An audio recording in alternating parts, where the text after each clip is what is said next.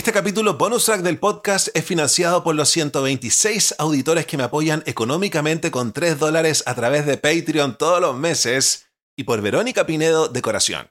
¿Buscas cortinas y rollers que combinen estilo y calidad? Descubre Verónica Pinedo Decoración, donde cada espacio se transforma con elegancia. Con su expertise como arquitecta y decoradora, Verónica te ofrece una experiencia personalizada, desde la selección de materiales hasta la instalación garantizando acabados perfectos y a tu gusto. Y en esta temporada navideña, sorprende a tus seres queridos con regalos únicos. Elige entre una gran variedad de artículos decorativos geniales, ideales para cualquier espacio y gusto.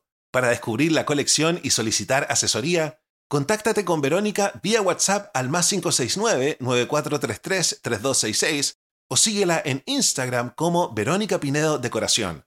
Dale un toque especial a tu hogar y a tus regalos esta Navidad.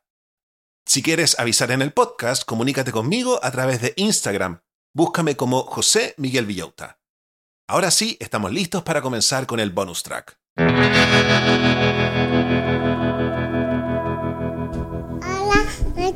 podcast. Sean todos bienvenidos a este pequeño pensamiento que les traigo el día de hoy a nuestro minisodio extra cortito estos minisodios son súper, súper shorty, teensy, winsy, teeny, teeny, porque quiero que se queden con una sola idea. Hoy día tenemos nuestra sección El Club de los Jóvenes Millonarios, donde nos convencemos de que el dinero está allá afuera, de que podemos ganar dos palos, podemos ganar ocho palos, hay tanta plata. Lo que pasa es que está mal repartida, quiero para mí, quiero para mí, nosotros podemos trabajar para tener ese dinero. Tenemos que tener un setting mental, de eso es de lo que hablamos en esta sección. Está basada en el libro You Are a Badass at Making Money. Tú eres una chingona o un chingón haciendo dinero. Muchas auditoras se han comprado este libro y hay una que la está rompiendo. Hay una que de verdad la está rompiendo. Le vamos a mandar un saludo a Claudia, que le ha ido espectacular. Está firmando contratos, está arrendando casas gigantescas. Todo le resulta, está haciendo convenios con gente impresionante se va a comprar un auto. y es porque le está haciendo caso a lo que dice Jen Sinchero, la autora de este libro. Jen Sinchero es nuestra diosa, es nuestra ídola. Y aquí les traigo un pedacito súper chico del libro, pero quiero que entiendan por qué tenemos que cambiar nuestro setting mental respecto del dinero. Ella dice lo siguiente.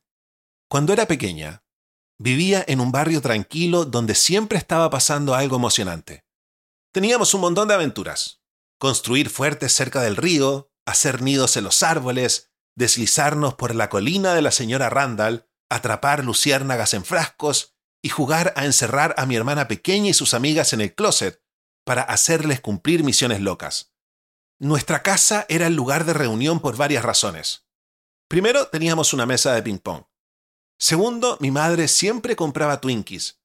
Y el tercero, el libro de quemaduras. Este libro, sacado de la colección médica de mi papá, tenía fotos impactantes de lesiones graves. A veces nos desafiábamos a ver quién aguantaba más tiempo mirando esas imágenes antes de salir corriendo a gritar por toda la casa. Aunque nunca lo admití, ese libro me daba miedo. Me asustaba pensar en el dolor de esas personas y a veces hasta tenía pesadillas. Incluso ahora, me cuesta enfrentarme a las lesiones, por pequeña que sean.